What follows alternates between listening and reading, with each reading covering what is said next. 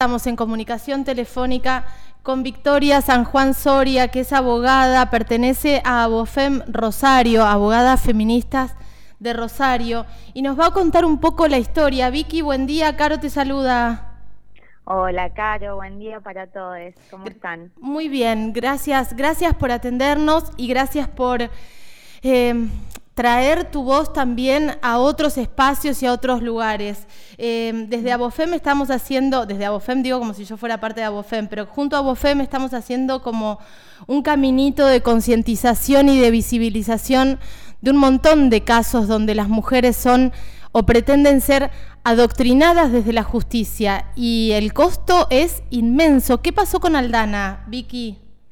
y el costo justamente es inmenso, el pedido de, una encarcelación eh, de una pena por 10 años. El caso de Aldana Muñoz eh, es un caso eh, muy importante en la ciudad de Rosario.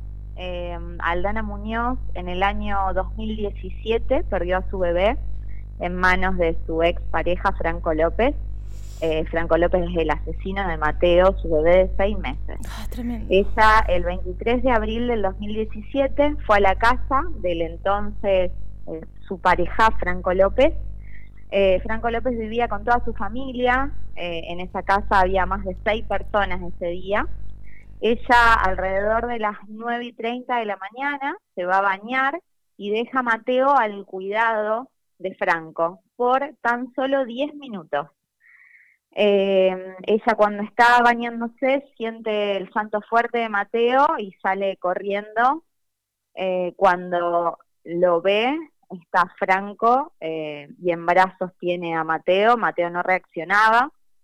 Salen inmediatamente al Hospital Eva Perón de Granadero, Granadero Baigorria, que es una localidad que queda al lado de la ciudad de Rosario. De ahí lo trasladan a Mateo al Hospital Víctor J. Vilela de Rosario, donde, bueno, después fallece. El médico forense en la autopsia hace un informe exhaustivo y dice que la causa de muerte de Mateo es un golpe muy fuerte en el cráneo, que por la violencia que tuvo lo compara con un accidente de tránsito. Ay, qué tremendo. Es tremendo. Ayer fue la etapa de, de la prueba en el juicio oral y la verdad que las imágenes fueron desgarradoras. Eh, bueno, lamentablemente se revictimiza de nuevo Aldana en esa situación. Eh, el niño, bueno, fallece por ese traumatismo de cráneo. Eh, Franco López lo golpeó contra la pared o contra el suelo, es lo que estima la pericia del forense. Eh, para Franco López, la fiscal eh, que entiende en el caso, que es una fiscal de homicidios que se llama Georgina Pairola, pide lógicamente la prisión perpetua, pero para Aldana, luego de que se presenta la querella, en la querella está el padre biológico de Mateo, quien, eh, según tenemos entendido, hasta se había desentendido de la crianza de Mateo, incluso hasta antes de, nacer, pero después de la muerte sí se presenta y se constituye como querellante, haciendo lugar al pedido de la querella, la fiscal Pairola pide eh, una prisión de 10 años para Aldana por el delito de abandono de persona. No nos podemos bañar, Vicky. No nos podemos bañar, exactamente. Además de que no nos podemos bañar, eh, Aldana denuncia que era víctima de violencia de género eh, en manos de Franco López, eh, por lo cual se la vuelve a revictimizar, el Estado la vuelve a revictimizar, porque no solo no le da contención por ser víctima de violencia, sino que ahora la acusa de la muerte de su hijo justamente por ser culpable de ser víctima de violencia de género. Eh, es, es tremendo el caso y me parece que lo que lo que necesitamos hoy es que todas las mujeres y, todos los seres humanos que hoy entienden que esto es una gran injusticia y es como la parte cruel y bestial de la justicia, eh, salgamos a defender a Aldana. La fiscalía pidió, la jueza o el juez todavía no se expidió. Digo porque además es irrisorio y es para, es para cachetear al padre biológico que no se hace cargo del hijo y aparece cuando pasa esto solamente para dañar a una mujer que tiene que vivir un duelo le mataron al hijo.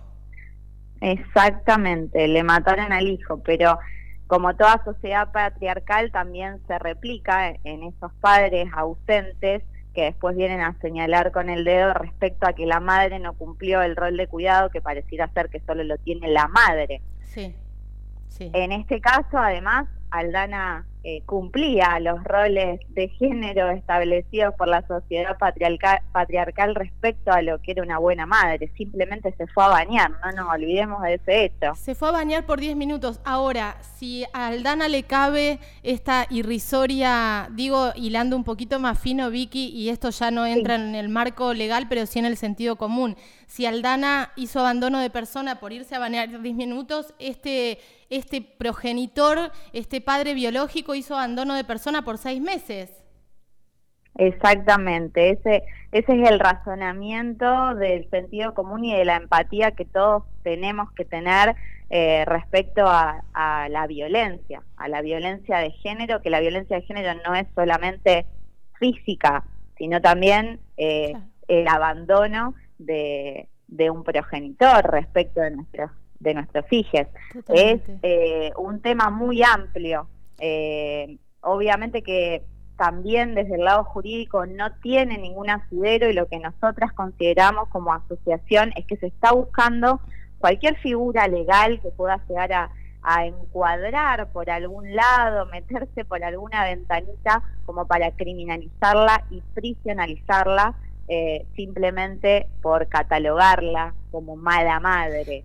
Claro. ¿Por qué? Porque el abandono de persona no se configura en este caso bajo ningún punto de vista, ya que ella no lo dejó eh, en desamparo. Claro. Lo dejó al cuidado de una persona mientras se bañaba. Claro. es muy loco que, la acusen por el delito del artículo 106 del Código Penal. Claro, no, no se están marcando bajo ningún código del, de, eh, ningún artículo del Código Penal, entonces lo que quieren es disfrazar esto eh, de condenarla por mala madre, por mala madre y, frente a qué y bajo qué parámetros, ¿no? Es como muy fuerte lo que estás contando, pero además pensaba en cómo el Estado, porque em, supongo que el, juez, la jueza que le toque definir esto, eh, va, va, a desestimar la ridiculez que está pidiendo esta, esta fiscal, que seguramente si no es madre,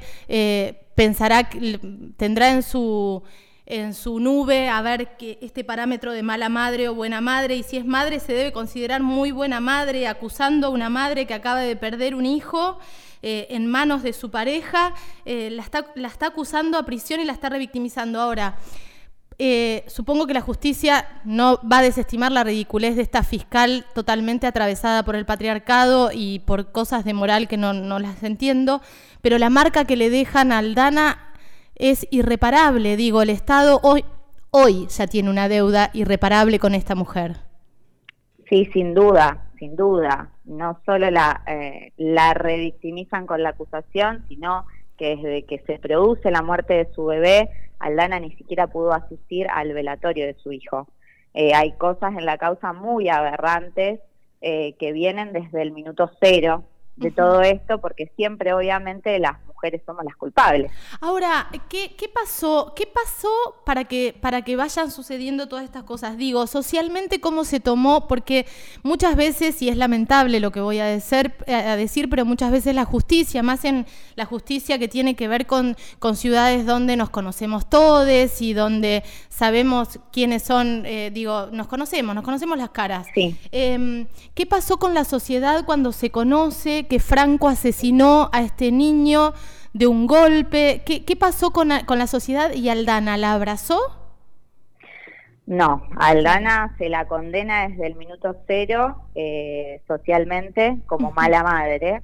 Eh, en la ciudad de Granadero Baigorria, donde ocurre el hecho, eh, fue perseguida, hasta amenazada por los familiares y los amigos del asesino de su hijo, hasta se tuvo que mudar de ciudad. Eh, y bueno, ella también tiene otros dos hijos de una pareja anterior con la cual tiene una excelente relación. Sí. Eh, y bueno, ahora eh, volvió a formar pareja con, con esa persona, que bueno, es la que hoy en día la, la contiene. Y, bueno, se tuvo que mudar de ciudad por el estigma social que causó todo esto. En vez de condenar al asesino de un bebé de seis años, se la condena a ella por mala madre. Tremendo, tremendo cómo está instalado y cómo el patriarcado rompe todos los, los lazos que tienen que ver con una sociedad sana y una sociedad eh, que se solidariza frente a estas cosas, ¿no? Qué, qué fácil que es condenar a una mujer socialmente y cagarle la vida a esa mujer, a los hijos de esa mujer, porque tiene otros hijos. Eh, es, es un recorrido doloroso. Ahora, que una fiscal esté pidiendo esto cuando ni siquiera se enmarca en algo es, es, además de irrisorio, es tremendamente cruel. ¿Cuándo sabemos qué define la justicia, Vicky? El viernes eh, suponemos que bueno van a terminar eh, con los alegatos de clausura y el tribunal que está conformado por tres hombres tiene cinco días, se puede tomar cinco días para dar el veredicto. Nosotros calculamos que entre el viernes y el lunes que viene seguramente eh, tendremos la sentencia de primera instancia.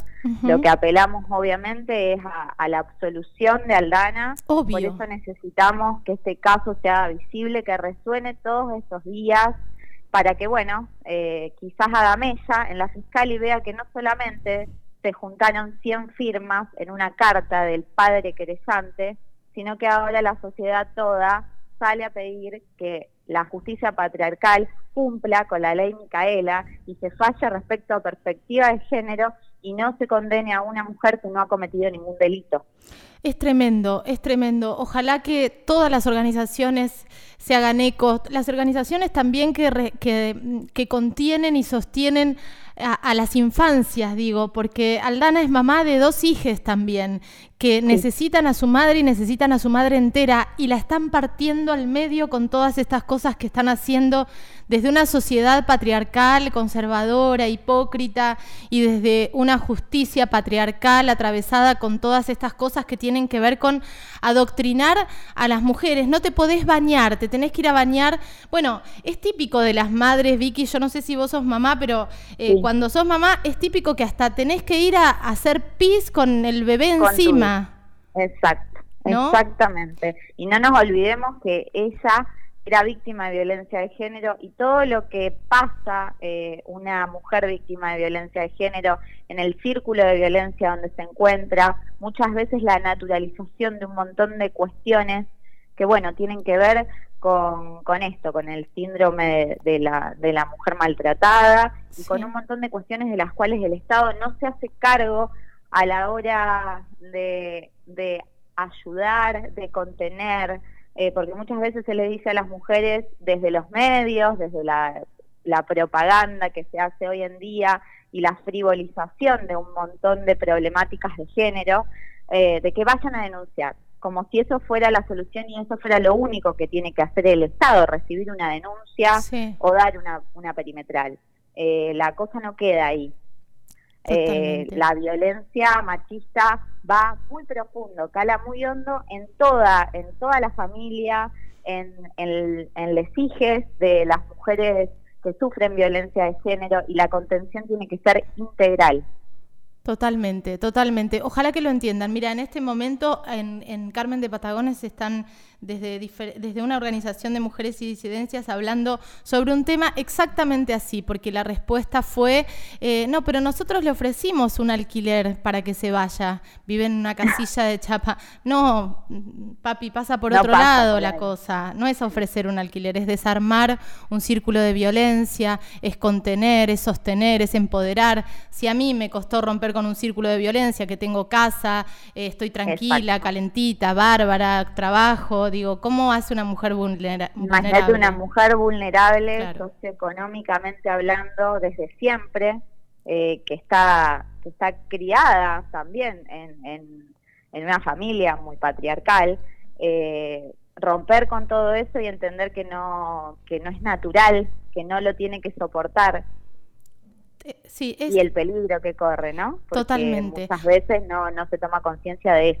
del peligro. Vicky, para, para cerrar y dejar claro el caso, Aldana se fue a bañar, tardó 10 minutos, eh, este, este asesino que era su pareja, no el padre biológico del bebé, mata al bebé de un golpe que el médico forense lo compara con un accidente de tránsito, lo mata de un golpe en la cabeza, él está condenado a perpetua y ahora la querella pide que ella vaya presa por, vaya a saber qué artículo.